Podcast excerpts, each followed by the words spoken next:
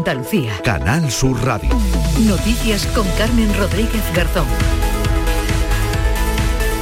Buenos días, Andalucía, son las 8 de la mañana y llueve a esta hora en muchos puntos de la comunidad, lo va a seguir haciendo durante todo este domingo, eso dice la previsión de la Agencia Estatal de Meteorología que señala que las precipitaciones más intensas se esperan en las sierras béticas y en el área del estrecho. Serán poco probables en el tercio oriental, aunque atención porque se activan avisos amarillos durante la mañana en Almería y Granada por fenómenos costeros y también en la provincia almeriense por viento. Soplará con rachas muy fuertes en las sierras y en el litoral. Las temperaturas, si ya se han levantado, lo habrán notado en el resto, han subido, en el resto estarán entre los 11 de Almería y los 17 de Cádiz. Las máximas de este domingo, 22 grados en Almería, 21 en Málaga, 20 en Sevilla y Huelva, 19 en Cádiz, 18 en Córdoba, 15 en Granada y en Jaén. Mucha precaución si tienen que conducir. Hoy concluye la operación especial de tráfico con motivo de las eh, Navidades, así que se prevé mucho trasiego en las carreteras, también en aeropuertos y estaciones de tren. Por cierto, que ya ha quedado restablecido con normalidad el tráfico ferroviario entre Andalucía y Madrid. Este sábado, durante horas, hubo retrasos porque solo funcionaba una vía de alta velocidad después de que un ave sufriera desperfectos al arrollar una chapa de la propia máquina a la altura de Torrejón de Velasco en Madrid. El 112 informa a esta hora del fallecimiento de una persona que ha muerto tras chocar su vehículo contra un olivo en La Carlota, en Córdoba. Y también tenemos que lamentar un nuevo accidente con un tractor ha ocurrido en el puerto de Santa María, en Cádiz. Un hombre de 50 años ha fallecido al ser atropellado por un vehículo agrícola cuando estaba arando. La inspección de trabajo está investigando este suceso. Dos de los heridos en el accidente de la cabalgata de Reyes de Marchena en Sevilla han recibido el alta en el hospital de Osuna.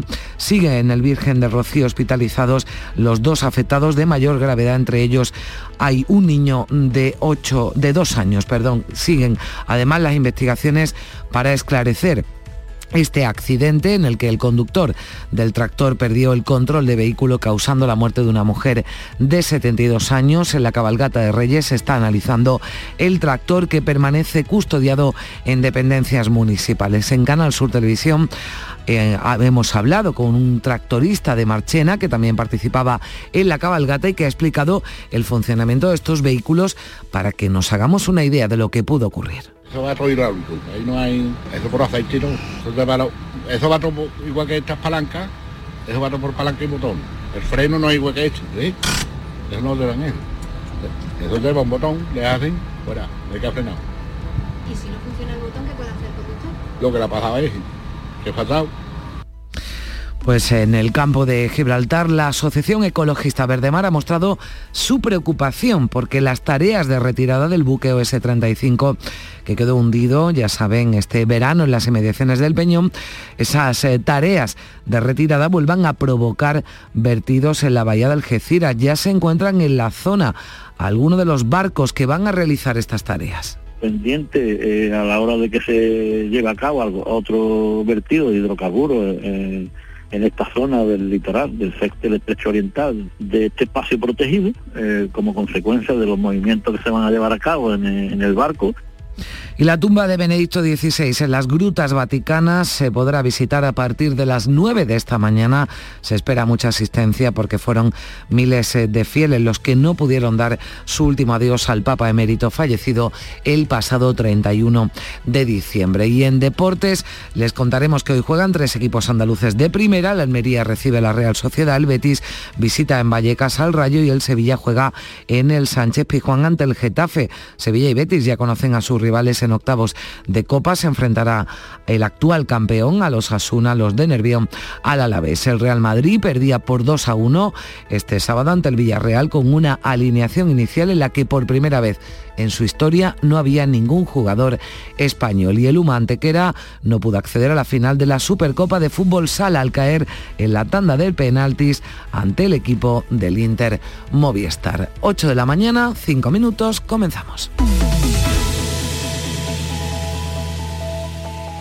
El 28 de mayo es día de elecciones. Si resides en España y eres nacional de otro Estado de la Unión Europea o de un país que haya suscrito acuerdo de reciprocidad, puedes votar en las elecciones locales. Para ello debes figurar en el padrón municipal y manifestar la voluntad de votar. Consulta en tu ayuntamiento y sigue las instrucciones enviadas por la Oficina del Censo Electoral. Encontrarás toda la información en el 900-343-232. Ministerio del Interior. Gobierno de España. Días de Andalucía. Canal Sur Radio. Noticias. Aunque ya ha quedado normalizado por completo el tráfico ferroviario, más de una decena de trenes de alta velocidad que enlazan Madrid con Andalucía y Levante sufrían retrasos este sábado. Durante horas solo pudo utilizarse una vía por la avería de un tren, una B que salió a las 10 de la mañana desde Madrid con destino a Sevilla y que sufrió desperfectos al arrollar una chapa de la propia máquina a la altura de Torrejón de Velasco. En Madrid unos 2.000 pasajeros se vieron afectados. Jorge Dallas. La circulación estuvo suspendida hasta las dos y media de la tarde, momento en el que se realizó el transbordo de los 250 pasajeros que viajaban en el AVE 2100 a otro tren. La circulación se vio reducida a una sola vía, lo que ocasionó retrasos durante toda la jornada en el tráfico ferroviario que afectó hasta una decena de trenes, entre ellos un segundo AVE de Madrid a Sevilla, otro que une Sevilla con Barcelona, un Madrid-Málaga y un hablo de Madrid a Valencia. Técnicos de Adif trabajaban a marchas forzadas para subsanar la avería. Aunque Renfe había apuntado inicialmente a un desprendimiento de piedras como origen del problema, posteriormente confirmó que lo que había provocado la detención del convoy había sido el arrollamiento de una chapa del propio tren.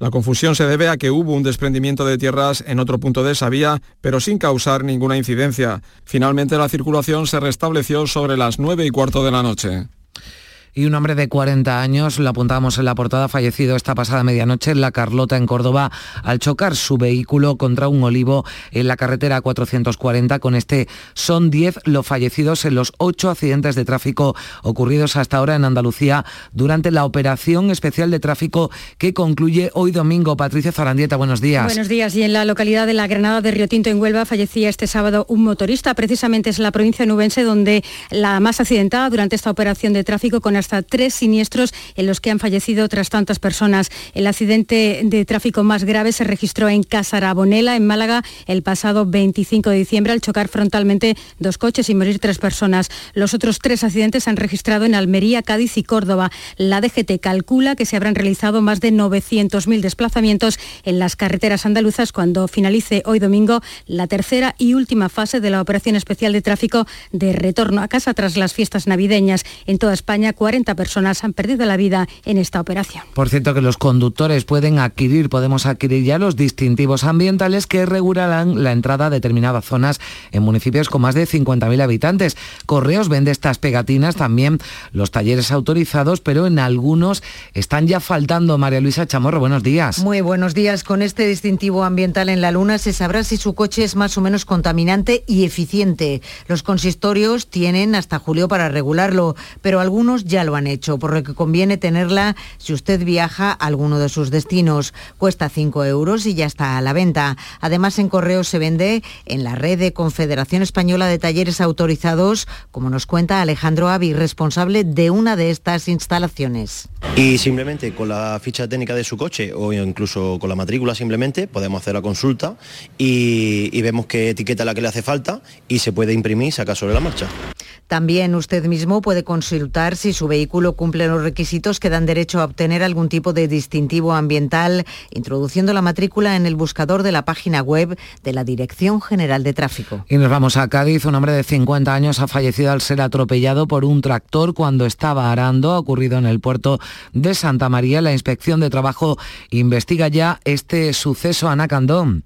El 112 recibía un aviso minutos antes de las 6 de la tarde que alertaba de que un hombre había sido atropellado por un vehículo agrícola y necesitaba asistencia sanitaria de forma urgente. Hasta el lugar del suceso se desplazaban agentes de la policía y personal del 061. Según las primeras informaciones, la víctima estaba arando cuando se cayó de su tractor y fue posteriormente atropellada por otra maquinaria. A pesar de los esfuerzos de los operativos, el hombre de 50 años ha fallecido. El Centro Coordinador de Emergencias ha informado sobre lo ocurrido a la Inspección de Trabajo. Y dos de los heridos en el accidente de la cabalgata de Reyes de Marchena en Sevilla recibido, han recibido ya el alta en el hospital de Osuna, en el Virgen del Rocío. Permanecen hospitalizados los dos afectados de mayor gravedad, entre ellos un niño de dos años. Y mientras prosiguen las investigaciones para esclarecer qué ocurrió para que el conductor del tractor perdiera el control del vehículo y causara la muerte de una mujer de 72 años, la Guardia Civil y la Policía Local de Marchena siguen investigando las causas y analizando el tractor que permanece custodiado en unas dependencias municipales. El jefe de la Policía Local de Marchena asegura que se cumplían todas las medidas de seguridad en la cabalgata. El 100% de los efectivos del turno de policía local respecto a los medios humanos que nosotros tenemos estaba de servicio. El recorrido a nivel de seguridad estaba establecido previamente en el plan y las zonas de seguridad estaban perfectamente delimitadas. Hoy es el tercero de los cuatro días de luto oficial decretados en Marchena, un luto que el presidente de la Diputación de Sevilla ha hecho extensivo a toda la provincia, donde las banderas de los ayuntamientos ondean a media asta. El otro día escuchábamos a la alcaldesa de Marchena, María del Mar Romero, que exponía que tras el accidente el pueblo tendría que replantearse el modo de celebrar esa cabalgata. Y es que desgraciadamente no es la primera vez que un desfile de reyes termina en tragedia. Otras cuatro se han tenido de luto en nuestro país en los últimos 30 años. En la cabalgata de reyes de 2015 del municipio almeriense de Níjar, la alegría se convirtió en desgracia cuando un cable eléctrico arrastró el trono de la carroza del rey Baltasar. El joven de 20 años que encarnaba al mago de Oriente perdió la vida al precipitarse al suelo. Dos años antes, durante la cabalgata de 2013 en Málaga, un niño de seis años murió arrollado por una carroza. El pequeño que disfrutaba del desfile con su familia se lanzó a coger caramelos justo al paso del vehículo. Una circunstancia muy parecida se vivió en la cabalgata de 1990 de Ribera del Fresno en Badajoz. Un niño de siete años perdió la vida también atropellado por una carroza. Y en la de 2006 del núcleo de Arroyo de la Miel en la localidad malagueña de Benalmádena, una mujer de 87 años falleció al caerse desde la carroza del rey Melchor a tres metros de altura. Y volvemos a Cádiz porque el misterio en torno al accidente de avión en el que fallecieron el empresario alemán afincado en Zara de los Atunes, Peter Grisman, y toda su familia ha quedado resuelto. Un informe hecho público en Alemania señala como causa del siniestro la pérdida de presión en el interior del aparato que pilotaba el propio empresario, Ana. La nave se estrelló el pasado 4 de septiembre en el mar Báltico después de partir de Jerez. A bordo viajaban el propio Grisman, su mujer, su hija y el novio de esta. Volvían a Colonia después de pasar unos días en el chalet que poseían en Zahara. A los 42 minutos y siguiendo el protocolo solicitó descenso urgente a la torre de control de Madrid, indicando problemas con la presión. Víctor Martín es instructor de vuelo y piloto. Lo primero que hay que hacer es un descenso de emergencia. Pedir autorización e incluso sin autorización lanzarse para abajo. En 10 minutos más o menos pueden alcanzar los, los 10.000 pies que debe de ser para poder respirar sin oxígeno. No les dio tiempo a bajar. Ya en Francia las fotografías realizadas desde aviones militares revelan que el empresario no llevaba la máscara de oxígeno puesta. Con el piloto automático el avión cruzó Alemania y llegó al Báltico donde se estrelló. Y de nuevo, sobresalto en Almería, este sábado en torno a las 3 de la tarde, el Instituto Geográfico Nacional ha registrado un terremoto de 3 grados que ha tenido su epicentro al noreste de la localidad de Arboleas, que ha sido sentido además en varios municipios de la provincia como Taberno, Albox y Lijar, aunque sin incidencias, sin, sin consecuencias. Un agente del Cuerpo Nacional de Policía ha resultado herido de gravedad la tarde de este sábado en Valladolid cuando el individuo al que iba a detener tras un aviso por un episodio de violencia de género le ha herido con una navaja en el cuello y cara, además de propinarle varios golpes. Y en Granada, en el aeropuerto, dos jóvenes de 25 y 28 años han sido detenidas para, como supuestas autoras de un delito de tráfico de droga tras ser sorprendidas con casi 4 kilos y medio de cocaína diluida en el interior de varios botes de cerámica. Los agentes de la Guardia Civil detectaron que las dos pasajeras de un vuelo procedente de Madrid presentaban una actitud anormal de nerviosismo. Además, observaron que portaban un volumen de equipaje inusual y comenzaron a sospechar que podían portar algún tipo de sustancia ilegal en el interior. Al realizar una inspección más profunda del equipaje, localizaron 11 botes de cosmética con casi 4 kilos y medio de cocaína diluida.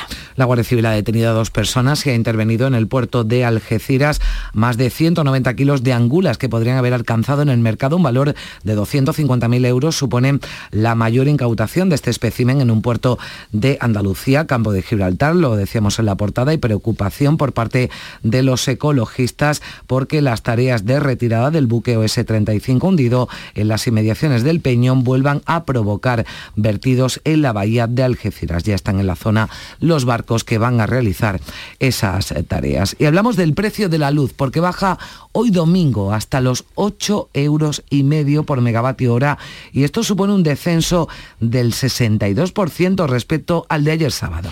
Precio mínimo de 4 euros se ha dado entre las 4 y las 9 de la mañana, mientras que el precio máximo se va a registrar entre las 8 y las 9 de la tarde, cuando será de 40 euros. Y comprar una vivienda, María Luisa, para alquilarla es una opción que aumenta. Los expertos aseguran que este será un año en el que caerá el precio de compra de la vivienda, pero en el que subirá el de los alquileres. Según el portavoz del portal inmobiliario idealista Carlos Rueda, a finales del año pasado en Andalucía estas operaciones ofrecieron distintas rentabilidades dependiendo de la provincia. La de Huelva es la tercera española con mayor rentabilidad. Huelva se sitúa como la provincia más rentable con un 8,1% de rentabilidad, seguida de Jaén y Almería que superan el 7%. En la zona media están Málaga, Sevilla y Córdoba con rentabilidades en torno al 6% y por último Granada y Cádiz con una rentabilidad que escasamente llega al 5%.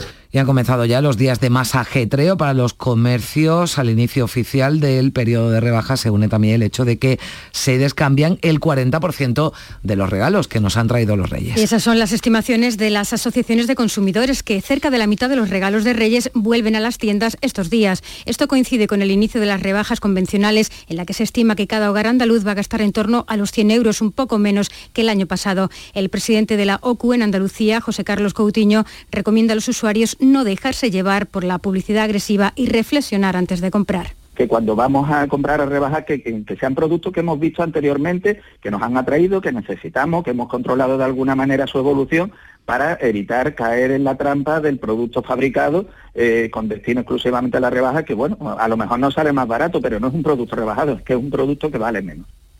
Este 2023 nos trae, nos va a traer al menos dos citas electorales en España. Recuerden, el 28 de mayo habrá comicios municipales en todo el país, autonómicas en algunas comunidades y no será hasta diciembre si nada cambia cuando se celebren elecciones generales. No cree el politólogo Pablo Simón, con el que hemos hablado en Canal Sur Radio, que Pedro Sánchez adelante los comicios por varias razones, entre ellas por las previsiones de que la economía se estabilice a final de año en un principio le puede interesar más agotar la legislatura. Pero además yo creo que hay una segunda consideración que también es importante, que es también el que España presidirá el Consejo de la Unión Europea durante el último semestre del año y eso se puede convertir en un activo electoral que trate de emplear el PSOE para ir en una mejor posición cara a las elecciones generales. El líder del PP, Alberto Núñez Feijóo, se ha comprometido a suprimir un tercio de los 22 ministerios actuales y espera no tener que incluir a dirigentes de Vox si logra formar gobierno tras las generales que, como decimos, previsiblemente se celebrarán a finales de este año. Feijóo ha subrayado que su proyecto pasa por gobernar España con los votos de las urnas y se ha remitido a los casos en los que su partido gobierna sin integrar a Vox en el núcleo de poder. El proyecto es gobernar España con los votos de las urnas. Ese es el proyecto que tenemos. Y yo sigo pensando que de la misma forma que fue posible en Galicia, fue posible, está siendo posible en Madrid, aunque no plenamente, y ha sido también posible plenamente en Andalucía, yo no me resigno a que no sea posible en España. Feijo ha fichado al exministro Íñigo de la Serna como coordinador del programa electoral para los comicios municipales y autonómicos del próximo 28 de mayo. Génova ha destacado el perfil municipalista del exalcalde de Santander y exministro de Fomento. El portavoz del PSOE en el Congreso, Pachi López, ha defendido este sábado las medidas económicas puestas en marcha por el Gobierno para combatir la inflación y también la subida de los precios. Pachi López ha acusado al PP de entorpecer y votar en contra de todas las medidas que contribuyen, dice, a ayudar a los ciudadanos y ha calificado de chantaje la nueva propuesta del PP para renovar el Consejo General del Poder Judicial. Después de todo este tiempo y de más de mil excusas, ahora nos dicen que si queremos que cumplan la Constitución, tenemos que darles lo que quieren. Pues a eso se le llama chantaje constitucional y es una auténtica barbaridad democrática. Que cumplan la Constitución y que luego planteen lo que les dé la gana, pero primero que cumplan. En Sevilla se ha presentado este sábado el proyecto de la candidatura de Ciudadanos denominada Renace tu partido que concurre en las primarias del próximo 14 y 15 de enero. La lista está encabezada por el portavoz de Ciudadanos en el Parlamento Europeo, la coordinadora de Baleares y cierra la candidatura la actual presidenta Inés Arrimadas. La candidata a la portavocía política de la formación naranja, Patricia Guasp, califica su candidatura como la del consenso frente, ha dicho, al personalismo de Edmundo Val. Eh, nos preocupó muchísimo que, que, Edmundo Val saliera de ese consenso eh, por tema, pues eh, por una ambición personal, por personalismos. Esta, esta candidatura es, es mucho más transversal, es, una, es, un equipo coral. Nosotros no, no estamos pensando en las próximas elecciones generales, sino que el foco lo ponemos en las elecciones autonómicas y municipales en el caso de Andalucía. Val, por su parte, ha defendido que su candidatura es la de la esperanza para salir del bache y ha instado a Arrimadas a dar un paso al lado y la acusa de poner a personas delante para seguir mandando detrás. Estados Unidos, Alemania y Francia enviarán carros de combate a Ucrania. En concreto, la ayuda del Pentágono será de 3.000 millones de euros. Mientras tanto, fracasa la tregua anunciada por Putin. El pasado viernes, el presidente ucranio denunció este sábado bombardeos en la ciudad de Bakhmut y en algunos puntos del país. Ambos bandos siguen siguen luchando abiertamente. Los expertos internacionales auguran que será una contienda larga y costosa. El codirector del Observatorio Internacional de Seguridad, Chema Gil, ha subrayado aquí en Canal Sur Radio que Rusia se ha manifestado como una potencia militar con pies de barro, con un ejército sin logística y desmotivado, y ha alertado que el alto el fuego de Putin no es más que una declaración gestual ante los críticos con la guerra en la propia Rusia. Y tratar de dar a entender que no hay más gesto de bonomía que el suyo frente a una Ucrania eh, que ellos presentan como la herramienta de Occidente para atacar a Rusia. En definitiva, yo creo que es un gesto que ni siquiera va a conseguir lo que pretendía, ni siquiera para su propio consumo y la tumba de Benedicto XVI que ha sido colocada en la cripta situada en las grutas vaticanas podrá visitarse a partir de las 9 de esta mañana. Se esperan numerosas visitas ya que miles de fieles no pudieron dar su último adiós al Papa fallecido. Podrán hacerlo a partir de hoy. Los restos mortales de Benedicto XVI reposan en un ataúd triple, el primero elaborado con madera de ciprés, el segundo de zinc y el tercero de roble, junto a algunos objetos personales como las medallas acuñadas durante su pontificado o un pergamino con los hechos más destacados de su vida, como la lucha contra los abusos sexuales, que fueron trasladados este jueves hasta las grutas vaticanas después de su funeral. En toda España se han celebrado misas eh, solemnes en 15 catedrales en su memoria. En Andalucía, además, los obispos de las diócesis de Sevilla, Jerez, Córdoba, Guadix, Málaga y Huelva lo han recordado en esa jornada. También en Cádiz, Monseñor Rafael Zornoza, el obispo de esta diócesis que fue nombrado precisamente por Ratzinger, tenía estas palabras para cercano, tímido, no, no, era, no, no, no tenía el carácter arrollador, ya lo ha dicho todo el mundo de Juan Pablo II, pero no importa, era como muy amigable, como, como quitaba las distancias, sentía uno como muy acogido a su lado y muchos de los asistentes de esa fiesta árabe de cinco días de La Peza en Granada se han trasladado ahora a Zújar. Han aprovechado las aguas termales para tomar un baño en la zona conocida como Las Juntas. Allí se unen los ríos Guadalentín, Guardal y Castril con más de medio centenar de vehículos. Dicen que han disfrutado de la fiesta del ambiente y de la hospitalidad. El alcalde de Zújar, Salvador Moreno, sostiene con cautelas que con espacios preparados se puede acoger a estos viajeros que disfrutan de la naturaleza, la música y la libertad. Si tuviéramos la infraestructura de tener una zona acampada que estuviera legalizada con todos los servicios que necesita esta gente no habría ningún problema. El problema es que hacen vida donde van otras personas, claro, y hacen vida lo que quiere hacer, eh, eh, crear basura, los perros que llevan también hacen su necesidad en cualquier sitio. Y el partido animalista PACMA ha convocado para este domingo una concentración en cinco ciudades andaluzas y hasta un total de 27 en todo el país para exigir al gobierno que no excluyan a los perros de caza de la ley de bienestar animal. La cita es a las 12 del mediodía. Y fíjense lo que ha ocurrido en Sudán del Sur. Han encarcelado a seis periodistas por grabar al presidente del país orinándose encima. Las autoridades consideran insultante esta grabación que ha realizado la cadena estatal, a pesar de que la han intentado borrar, se ha hecho viral en las redes. La imagen del presidente de Sudán del Sur, Salva Kiir, orinándose encima durante un acto celebrado en diciembre en la capital, Yuba, se ha vuelto viral. En las imágenes se aprecia como una mancha cada vez más grande se extiende por los pantalones del mandatario. El vídeo termina con lo que parece un forcejeo con el equipo de seguridad del presidente. Autoridades del país han detenido a seis periodistas de la cadena de televisión estatal en relación con esta grabación que consideran insultante hacia la figura del presidente. Y China abre hoy sus fronteras a todos los viajeros del exterior del país en un momento en el que el aumento de los casos de COVID ha disparado la demanda de tratamientos contra el virus. La píldora antiviral contra el virus de Pfizer agotó existencias media hora después de ponerse en venta en una plataforma online. Son las 8 y 25 minutos ya, vamos con la actualidad del deporte, con la información del deporte que nos trae Carlos Gonzalo. ¿Qué tal? Muy buenos días. Hola, ¿qué tal? Segundo acto de la jornada 16 de fútbol en primera división que nos dejó la derrota del Real Madrid a manos del Villarreal por 2 a 1. Partido en el que se señalaron dos penaltis, uno para cada equipo, por unas manos muy polémicas Polémicas para todos, menos para el entrenador del conjunto blanco, Carlo Ancelotti. El otro aspecto, eh, el fútbol ha cambiado también en este sentido.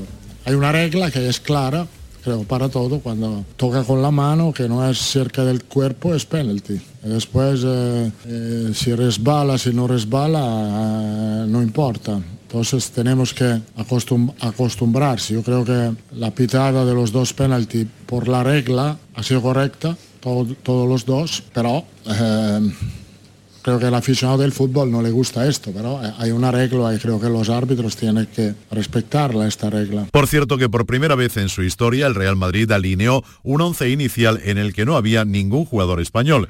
El Mallorca ganó 1 a 0 al Real Valladolid, mientras que Español y Girona empataron a 2. Hoy salen a escena Almería, Betis y Sevilla. El Almería a partir de las 2 de la tarde recibe a la Real Sociedad. Así lo ve Rubi, el entrenador del conjunto almeriense. Y desde entonces solo he visto un proyecto que va a más, que crece con pasos firmes, eh, con, todo, es decir, con jugadores de casa, con idea de juego, con un cuerpo técnico eh, inmejorable y con un club pues, que está haciendo las cosas de 10. Por lo tanto, eh, a mi modo de ver, uno de los mejores proyectos que se están desarrollando en el fútbol español. Rodrigo Eli podrá jugar por parte de la Almería por el lado Donostierra y Manuel Alguacil no puede contar con Bryce Méndez.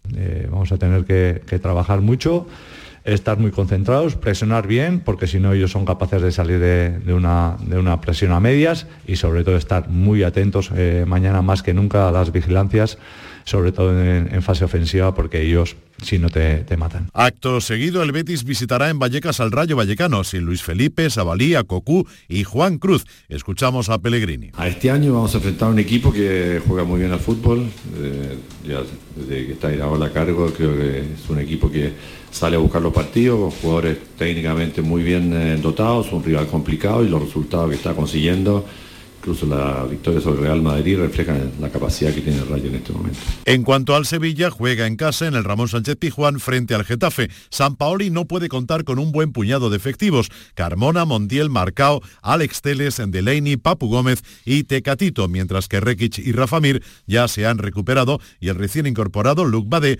podría tener minutos. San Paoli sigue a la espera de refuerzos. Este, este mercado que termina siendo casi un supermercado porque a medida que pasa el tiempo, cuando pasa Reyes, eh, el turrón es más barato, eh, el budín es más barato. Aquellos equipos que tienen, que tienen la necesidad de contratación a corto plazo, todo sale mucho más costoso. Este mercado para nosotros, los entrenadores, que queremos tener los jugadores mucho más rápido, para que se inserten en una manera de jugar y de sentir, eh, todavía no, hemos tenido la respuesta que queremos. La jornada en primera se cierra con el Atlético de Madrid de Fútbol Club Barcelona. Para el mañana lunes queda el Atlético de Bilbao, Club Atlético Osasuna. En segunda división, empate a uno del Málaga en la Rosaleda frente al Club Deportivo Tenerife. Así valoró el punto obtenido el segundo entrenador malaguista, Nacho Pérez. No queríamos empatar en casa. Nosotros queríamos seguir con con la racha del último partido en casa, de la victoria contra el Alavés, que nos fuimos como buenas sensaciones, tuvimos el parón de Navidad y ahora lo que queríamos era volver a sumar de,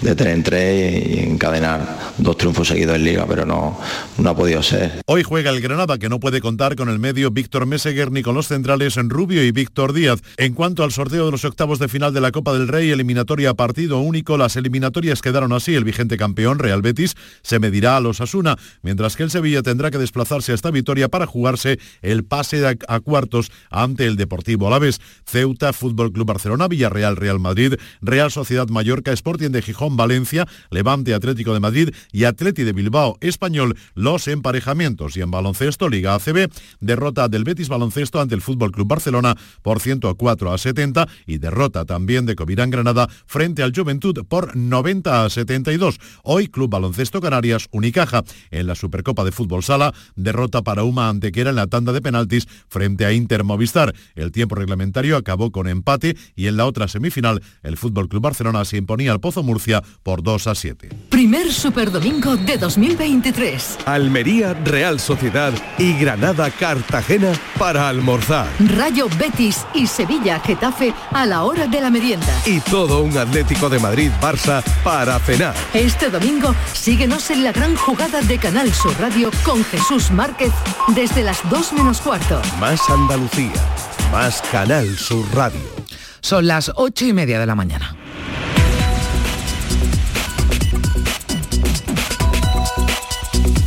Y a esta hora, como siempre, repasamos lo más destacado de la actualidad de este domingo 8 de enero en titulares con Manuel Vicente. ¿Qué tal? Muy buenos días. Muy buenos días. Afectados más de 2.000 viajeros por retrasos en los trenes AVE. Un tren que salió desde Madrid hacia Sevilla sufrió ayer desperfectos al arrollar unas chapas de la propia máquina, quedando cortada la línea ferroviaria durante todo el día. Fallecen nueve personas en los siete accidentes de tráfico ocurridos en Andalucía durante la operación especial que concluye hoy. Además, un hombre de 40 años ha muerto esta noche en La Carlota, en Córdoba, al chocar su vehículo contra un olivo en la carretera A440. También ha muerto un hombre de 50 años, en este caso al ser atropellado por un tractor en el puerto de Santa María, en Cádiz. El accidente ha tenido lugar mientras la víctima estaba arando cuando se cayó de su tractor y fue posteriormente atropellada por otra máquina. Dados de alta, dos de los heridos en el accidente de la cabalgata de Reyes de Marchena, en Sevilla. Preocupa, sin embargo, el estado de un niño de dos años y de un hombre de 63 que presentan lesiones graves y permanecen en el Hospital Virgen del Rocío. Los ecologistas temen que la retirada del buque hundido frente a Gibraltar cause más vertidos. Dos barcos han llegado a la zona para iniciar unos trabajos que deben terminar a primeros del próximo mes de mayo. El precio de la luz baja hoy hasta los 8,58 euros por megavatio hora. Esto supone un descenso del 62% respecto a ayer. El precio máximo se va a registrar entre las 8 y las 9 de la tarde. El partido animalista PACMA convoca hoy concentraciones por la ley de bienestar animal. Se van a desarrollar en 27 ciudades, entre ellas 5 andaluzas, para exigir al gobierno que no se excluya de la norma a los perros de caza. Unos 15 millones de ucranianos han dejado su país desde el inicio de la invasión rusa. ACNUR considera que se trata de una cifra sin precedentes desde la Segunda Guerra Mundial. ¿Y cuáles son los asuntos principales que llevan los periódicos en sus portadas este domingo, Manolo? Pues con mucha política, como menciona el diario El País, porque comienza el año electoral. El gobierno cambia de ciclo y cierra la etapa de las grandes leyes. Menos reformas y más campaña titula este diario. En el diario El Mundo se lee que Feijó prepara una renovación profunda con nuevos perfiles centristas y en el diario ABC los presidentes de Congreso y Senado se pliegan al gobierno. En cuanto a los periódicos de difusión online, destacamos que en el confidencial el titular de apertura es que la industria traslada ya los menores costes de producción y baja sus precios un 4%.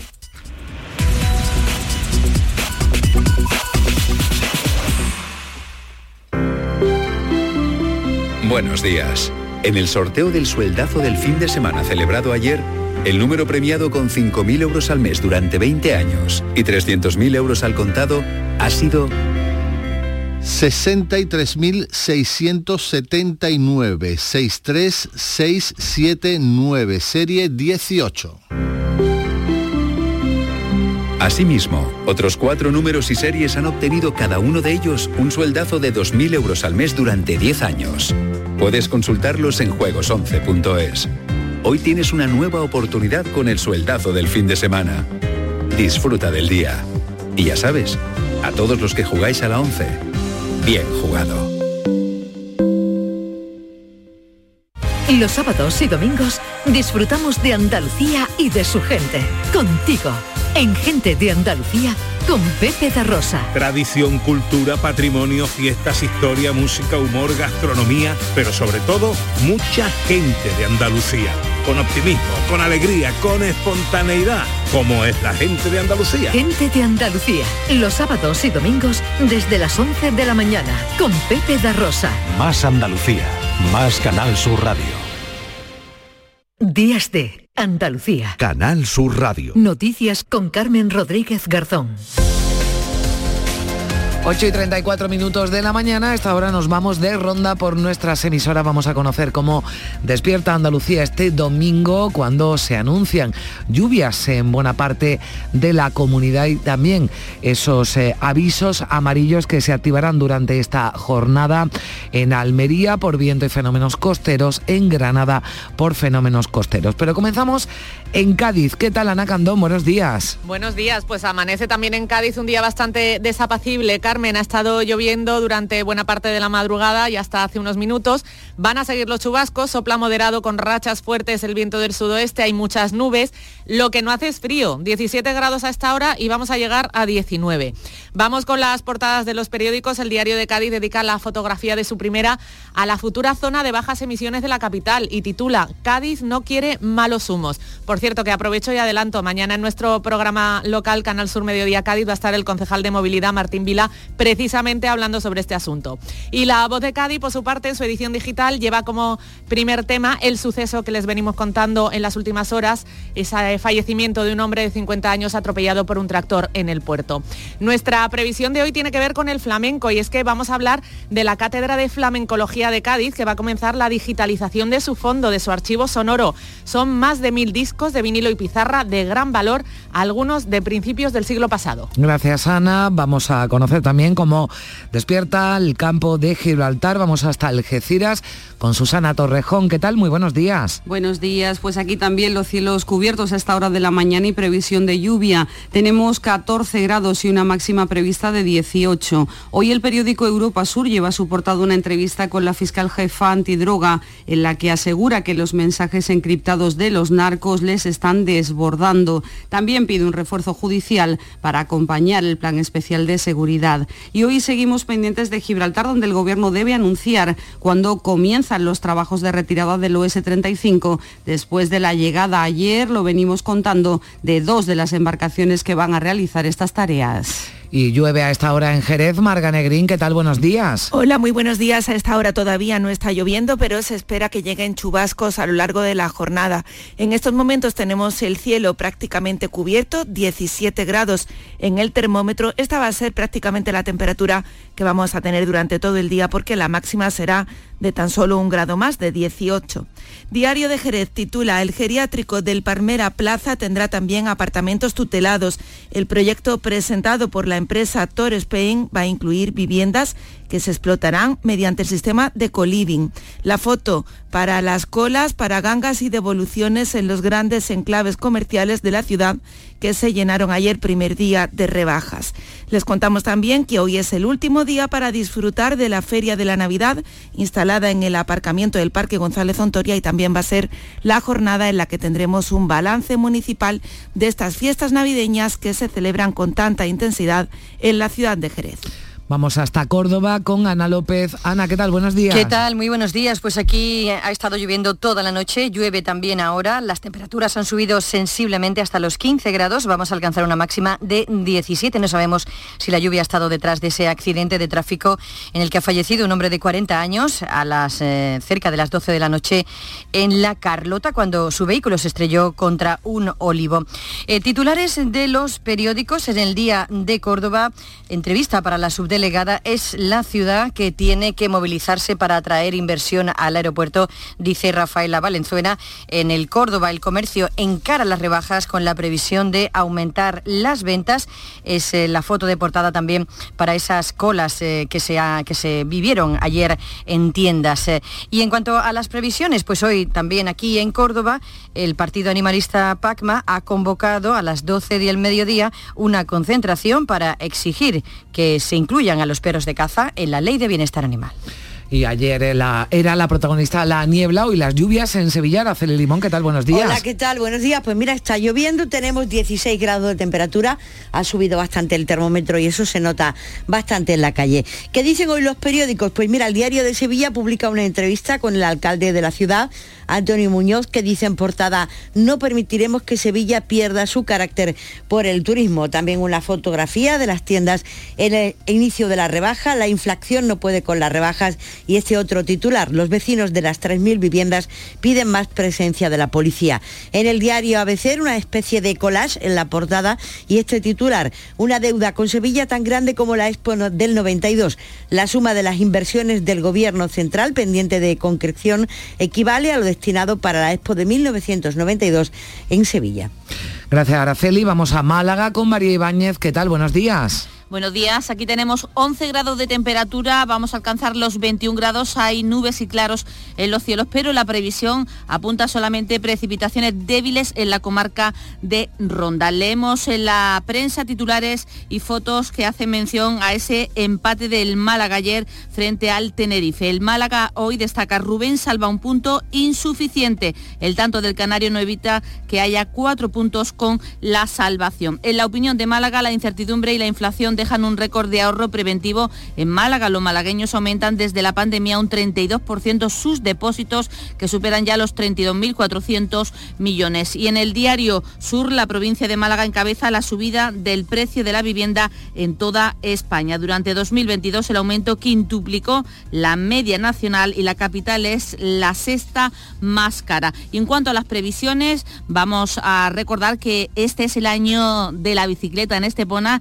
y con tal motivo hoy se va a celebrar el primer día del pedal en el que los participantes van a recorrer en bicicleta las principales avenidas de la ciudad. Una marcha cicloturista que partirá a las diez y media de la mañana desde la Plaza del Ajedrez. Como se presenta el domingo en Huelva. Yolanda Sánchez, buenos días. Pues por aquí, eh, por Huelva, también llueve, los cielos están eh, muy cubiertos, tenemos 14 grados de temperatura y hoy se espera una máxima de 19 entre las 2 y las 5 de la tarde. El digital de Huelva 24 abre su, su edición de hoy con el motorista fallecido ayer en la carretera de la Sierra entre la Granada de Río Tinto y Campo Frío. El motorista tenía 59 años y la publicación de Huelva Información, su edición em, en papel, abre con la ermita medieval de las virtudes en el municipio serrano de La Nava. Se ha reconvertido en un espacio cultural.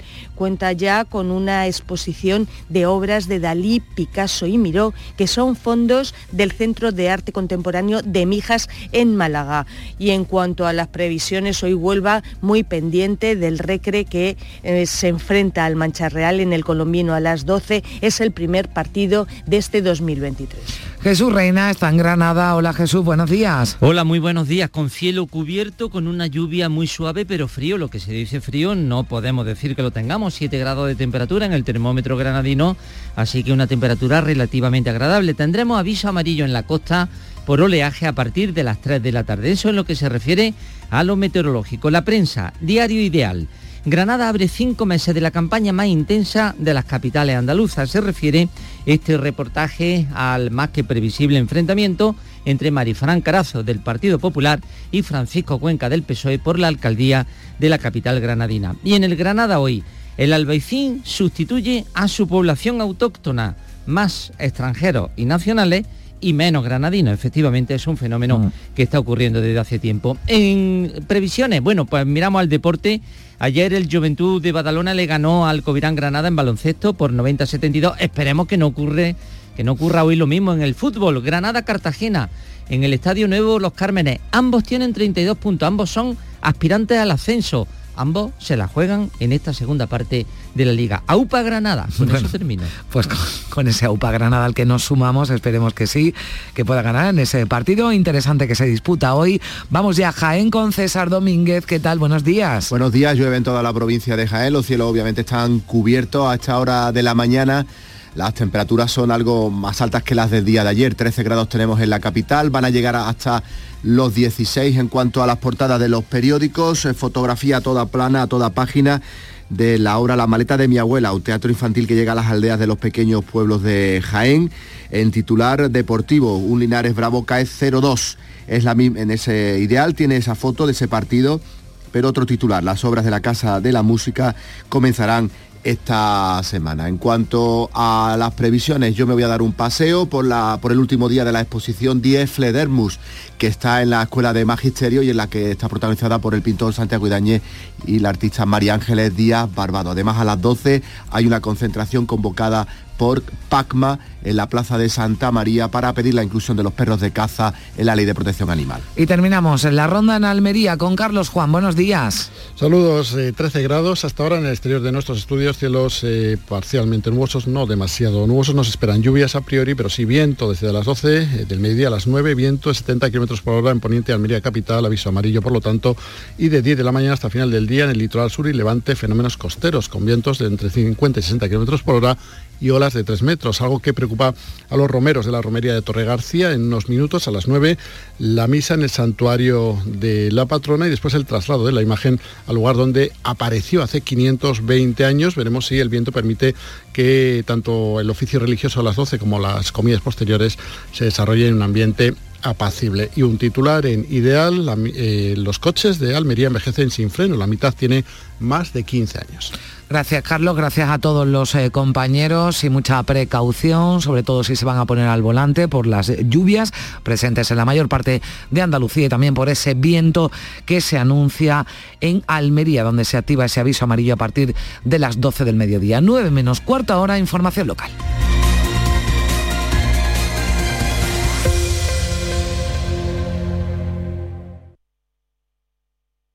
Días de Andalucía. Canal Sur Radio Sevilla. Noticias. Saludos, muy buenos días. Pendientes hoy del estado de salud de los heridos del accidente de la cabalgata de Reyes de Marchena y pendientes también de la investigación de lo que la Guardia Civil y la Policía Local están investigando en estos momentos. Les decía hace unos instantes que llueve en buena parte de la provincia de Sevilla. Tenemos 16 grados y esperamos una máxima de 19, en torno a los 19 grados. Hace bastante menos frío que ayer y se esperan precipitaciones durante toda la mañana y precisamente por la lluvia, la Dirección General de Tráfico pide precaución en las carreteras especial y fundamentalmente en la C30 y en la A49, en la autovía de Huelva. Pero Pepe, Carmen, qué guapísimos estáis. Tenéis la piel perfecta. Sí, hemos ido a Clínica Doctor Ortiz y nos ha aconsejado lo mejor para los dos. Nos han transmitido seguridad y confianza. Son muy completos. Tratamientos de arrugas, rellenos faciales, láser, cirugía plástica, injertos capilares, ginecología. Pide tu cita gratuita en Clínica Doctor Ortiz y siéntete segura en tu clínica estética de confianza. Pacientes reales, belleza natural. Días de Andalucía. Canal Sur Radio Sevilla. Noticias. Han sido dados de alta dos de los cuatro heridos que permanecían ingresados en el hospital de Osuna por el accidente de la cabalgata de los Reyes Magos de Marchena. Los otros dos evolucionan bien. Uno de ellos ha sido intervenido quirúrgicamente y el cuarto está pendiente de intervención en función de su evolución. Y los más graves, los dos heridos más graves, están ingresados en el Hospital Virgen del Rocío de la capital. Continúan estables dentro de la gravedad. Se trata de un niño de dos años y de un hombre de 63 que están, como les digo, en el Virgen del Rocío. El resto de los heridos pues evolucionan, como les estamos contando, favorablemente. La mayoría de ellos son miembros de la agrupación musical Dulce Nombre, que acompañaban al rey Baltasar y cuyo tractor fue el que perdió el control, al parecer por un fallo en los frenos. La Guardia Civil y la Policía Local de Marchena siguen investigando las causas del accidente y analizando el tractor que permanece custodiado en unas dependencias municipales, mientras que el jefe de la Policía Local Marchenera asegura que se cumplían todas las medidas de seguridad en la cabalgata. Los reyes llevaban aparte dos auxiliares de seguridad, más los padres de los menores que estuvieran en los alrededores y monitor de carroza en el interior y, también por parte nuestra se recomendaron monitor de carroza a pie y, y, voluntarios más que había en algunas. El 100% de los efectivos del turno de policía local respecto a los medios humanos que nosotros tenemos estaba de servicio. Recorrido a nivel de seguridad estaba establecido previamente en el plan y las zonas de seguridad estaban perfectamente delimitadas. La mujer que falleció en el accidente ya ha sido enterrada. Uno de los tractoristas u otro de los tractoristas que participaban en la cabalgata ha explicado a Canal Sur que el tractor accidentado era automático y más complicado de manejar. Yo sí, yo sí, no, yo quiero irme, manuato. Yo no quiero, porque es muy complicado y eso en cualquier momento, en cualquier descuido, en cualquier le da con el codo a cualquier cosa. No, yo voy tranquilo con hecho. El tractorista, que iba dos carrozas por delante de la de Baltasar, de la accidentada, ha explicado así cómo ocurrieron los hechos. Me avisaron, escúchame, que ahí ha pillado, ha matado a uno, me dieron. Cuando me dieron eso, pues yo completamente lo frené, me salí temblón perdido, que sabe que yo no era conmigo, ¿eh? Pero a mí me entró un ataque nervio también y ayer fue un día de retrasos en varios trenes, ¿sabes? A Sevilla, por un incidente en la vía al sur de Madrid. El tráfico se normalizó en torno a las nueve y media de la noche aproximadamente. La causa fue eh, que el ave de las 10 de la mañana arrolló una chapa a la salida de Madrid. La circulación estuvo suspendida durante toda la mañana y provocó retrasos durante toda la tarde. Eso fue en la comunicación entre Sevilla y Madrid por ave, pero la niebla provocó problemas en el aeropuerto. La falta de visibilidad obligó al desvío de ocho vuelos a Málaga y dos a Jerez, la cancelación de un Sevilla-Madrid, así como numerosos retrasos. Y comenzó el periodo oficial de la rebaja con alegría y con tiendas repletas. Por cierto, que los comerciantes han pedido que se prefijen los periodos de rebaja, dicen que fundamentalmente por el bien de los consumidores. Según el presidente de los comerciantes, la campaña de rebaja sirve para liquidar los excedentes y no es normal que en noviembre los precios de los productos estén rebajados porque ni siquiera se ha llegado al periodo navideño. Los comerciantes esperan un aumento de ventas este año. La campaña ha sido buena, pero las tiendas todavía conservan muchas prendas de abrigo, ya que el frío ha llegado bastante tarde. Por ello, el presidente de los comerciantes de la capital en la provincia, Tomás González, entiende que estas rebajas, los principales descuentos serán precisamente para la ropa de abrigo. Eh, los almacenes quizás tengan más mercancía de que otros años, debido a que no se ha vendido todo lo que se tenía que haber vendido de prenda de abrigo, prenda de invierno y y prendas de la campaña estacional de otoño-invierno, e ¿no? Con lo cual eh, los descuentos van a ser incluso un poquito más altos que en años anteriores para intentar liquidar eh, el estocaje que tenemos en los almacenes. Las tiendas abren este fin de semana, lo hicieron ayer sábado y lo volverán a hacer hoy domingo y esto tiene sus consecuencias positivas para el empleo. Hay algunos comercios que sí crean empleo, otros no. Eh, la prueba evidente que bueno ha aumentado la contratación para, para estas fechas, lo que es la campaña Navidad y en Palma con la campaña de rebajas.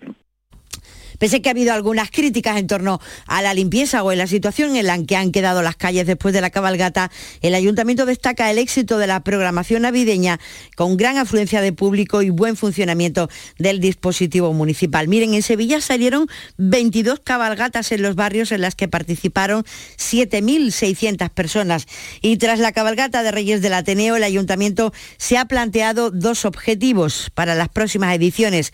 En primer lugar, los caramelos, que vuelven a ser grandes, de grandes dimensiones y se tiran además directamente sobre el público. Y en segundo lugar, los balcones. El ayuntamiento ha constatado sobrecarga de personas en balcones de edificios antiguos, además de la moda de poner música y bailar y piensa ya en algunas recomendaciones al respecto. Los lunes a las 10 de la noche en Canal Sur Radio, El Llamador. Días de Andalucía. Canal Sur Radio Sevilla. Noticias. Sevilla y Betis juegan esta tarde frente al Getafe y al Rayo Vallecano una vez que han conocido sus emparejamientos en la siguiente fase de la Copa del Rey, que serán Betis Osasuna y Alavés Sevilla Carlos Gonzalo. El Betis visitará en Vallecas al Rayo Vallecano, sin Luis Felipe, Sabalía, Cocú y Juan Cruz. Escuchamos a Pellegrini. A este año vamos a enfrentar a un equipo que juega muy bien al fútbol. Eh, ya desde que está ahora a cargo, creo que es un equipo que sale a buscar los partidos, jugadores técnicamente muy bien eh, dotados, un rival complicado y los resultados que está consiguiendo incluso la victoria sobre Real Madrid refleja la capacidad que tiene el Rayo en este momento. En cuanto al Sevilla, juega en casa en el Ramón Sánchez Pijuán frente al Getafe. San Paoli no puede contar con un buen puñado de efectivos. Carmona, Montiel, Marcao, Alex Teles, Delaney, Papu Gómez y Tecatito, mientras que Rekic y Rafamir ya se han recuperado y el recién incorporado Luc Badé podría tener minutos. San Paoli sigue a la espera de refuerzos. Este, este mercado que termina siendo casi un supermercado porque a medida que pasa el tiempo, cuando pasa Reyes, eh, el turrón es más barato, eh, el budín es más barato. Aquellos equipos que tienen, que tienen la necesidad de contratación a corto plazo, todo sale mucho más costoso. Este mercado para nosotros, los entrenadores, que queremos tener los jugadores mucho más rápido, para que se inserten en una manera de jugar y de sentir, eh, todavía no, no hemos tenido la respuesta que queremos. La actualidad deportiva esta tarde jugarán, como les decíamos, Sevilla y Betis. Y la Guardia Civil está investigando a tres personas integrantes de una banda muy activa y especializada en el robo de cítricos en la provincia de Sevilla. El grupo criminal puede estar relacionado con el robo de 1.800 kilos de mandarinas de una explotación agrícola de la localidad sevillana de La Algaba. El temor a que la producción de la presente campaña cítrica sea escasa, la subida de los precios y su alta demanda hacen que este tipo de fruta sea un producto muy codiciado en el mercado ilegal para su venta fundamentalmente en mercadillos y en los puestos ambulantes que se instalan a pie de carretera. Y el matador de toros, Juan García Mondeño, ha muerto en su domicilio de la localidad sevillana de Sanlúcar la Mayor en la víspera de, su 89 cumpleaños, a consecuencia de una enfermedad que padecía desde hace años. La época dorada de Mondeño fue los 60 del pasado siglo. Tomó la alternativa en Sevilla de manos de Antonio Ordóñez, que le cedió un toro de Moreno Guerra en presencia de Manolo Vázquez en la tarde del domingo de resurrección de 1959. Cuando fue a tomar la trayectoria taurina de Mondeño, tuvo un impasse, tuvo un parón porque tomó los hábitos eh, eh, para ingresar como novicio en un convento dominico. Esto solo duró dos años. En el 1964 volvió a los ruedos.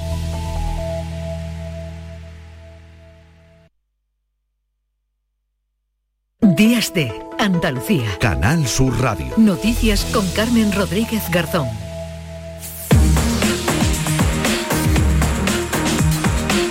9 menos 5 de la mañana, seguimos en Días de Andalucía en Canal Sur Radio. Le damos ahora un repaso a lo más destacado de la actualidad de este domingo 8 de enero. María Luisa Chamorro, buenos días. Muy buenos días. Un hombre de 40 años ha muerto en la Carlota a causa de un accidente de tráfico registrado a medianoche. Según los testigos que dieron la voz de alarma al 112, el coche se salió de la calzada e impactó contra un olivo en la carretera a 440 y el varón quedó tendido en el suelo.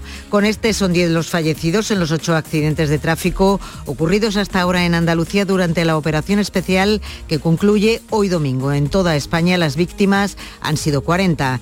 Los conductores pueden adquirir ya los dispositivos ambientales que van a regular la entrada a determinadas zonas de municipios con más de 50.000 habitantes. Correo vende estas pegatinas, también los talleres autorizados y en algunos ya se están acabando. Además de en Correo se vende en la red de la Confederación Española de Talleres Autorizados como nos cuenta Alejandro Avi, responsable de una de estas instalaciones. Y simplemente con la ficha técnica de su coche o incluso con la matrícula simplemente podemos hacer la consulta y, y vemos qué etiqueta es la que le hace falta y se puede imprimir y sacar sobre la marcha. Más de una decena de trenes de alta velocidad que enlazan Madrid con Andalucía y Levante han sufrido retrasos este sábado. Y es que durante horas solo pudo utilizarse una vía por la avería de un tren, un ave que salió a las 10 de la mañana desde Madrid con destino a Sevilla y que sufrió desperfectos al arrollar una chapa de la propia máquina a la altura de Torrejón de Velasco en Madrid. Unos 2.000 pasajeros se vieron afectados. Ya han comenzado los días de más ajetreo para los comercios. Al inicio oficial del periodo de rebajas se une el hecho de que se descambian el 40% de los regalos de Reyes. El presidente de la OCU en Andalucía, José Carlos Coutinho, recomienda a los usuarios no dejarse llevar por la publicidad agresiva y reflexionar antes de comprar que cuando vamos a comprar a rebajar, que, que, sean productos que hemos visto anteriormente, que nos han atraído, que necesitamos, que hemos controlado de alguna manera su evolución para evitar caer en la trampa del producto fabricado eh, con destino exclusivamente a la rebaja, que bueno, a lo mejor no sale más barato, pero no es un producto rebajado, es que es un producto que vale menos. Dos de los heridos en el accidente de la cabalgata de Reyes de Marchena en Sevilla han recibido el alta en el hospital de Osuna, mientras que en el Virgen del Rocío permanecen hospitalizados los dos afectados de mayor gravedad, entre ellos un niño de dos años. Mientras tanto, prosiguen las investigaciones para esclarecer qué ocurrió para que el conductor del tractor perdiera el control del vehículo, causando la muerte a una mujer de 72 años. Continúa la investigación, pero el jefe de la Policía Local de Marchena asegura que se cumplían todas las medidas de seguridad. El 100% de los efectivos del turno de policía local respecto a los medios humanos que nosotros tenemos estaba de servicio. El recorrido a nivel de seguridad estaba establecido previamente en el plan y las zonas de seguridad estaban perfectamente delimitadas. Y de nuevo, sobresalto en Almería. Este sábado, en torno a las 3 de la tarde, el Instituto Geográfico Nacional ha registrado un terremoto de 3 grados con epicentro al noroeste de la capital almeriense, de la localidad almeriense de Arboleas, que ha sido sentido en varios municipios de la provincia como Taberno, Albox y Líjar sin incidencias. China abre hoy sus fronteras a todos los viajeros del exterior del país en un momento en el que el aumento de los casos de COVID en este país asiático ha disparado la demanda de tratamientos contra el virus. La píldora antiviral contra el virus de Pfizer agotó existencias media hora después de ponerse en venta en una plataforma online. La tumba de Benedicto XVI, que ha sido colocada en la cripta situada en las grutas vaticanas, va a poder visitarse a partir de ya de las 9 de la mañana. Se esperan numerosas visitas ya que miles de fieles no pudieran dar su último adiós al Papa fallecido. Encarcelan a seis periodistas por grabar al presidente de Sudán, de Sudán del Sur orinándose encima. Las autoridades del país consideran insultante esta grabación realizada por la cadena estatal, a pesar de que la han intentado borrar, se ha hecho viral en las redes y llueve hasta ahora muchos puntos de Andalucía y lo va a seguir haciendo durante todo este domingo. Eso dice la previsión de AEMET, que señala que las precipitaciones más intensas se esperan en las sierras béticas y en el área del estrecho. Se activan avisos amarillos en Almería y Granada por fenómenos costeros. Gracias, María Luisa. Pues ténganlo en cuenta, esa lluvia y ese viento que se anuncia para hoy en Andalucía. Llegamos a las 9 de la mañana.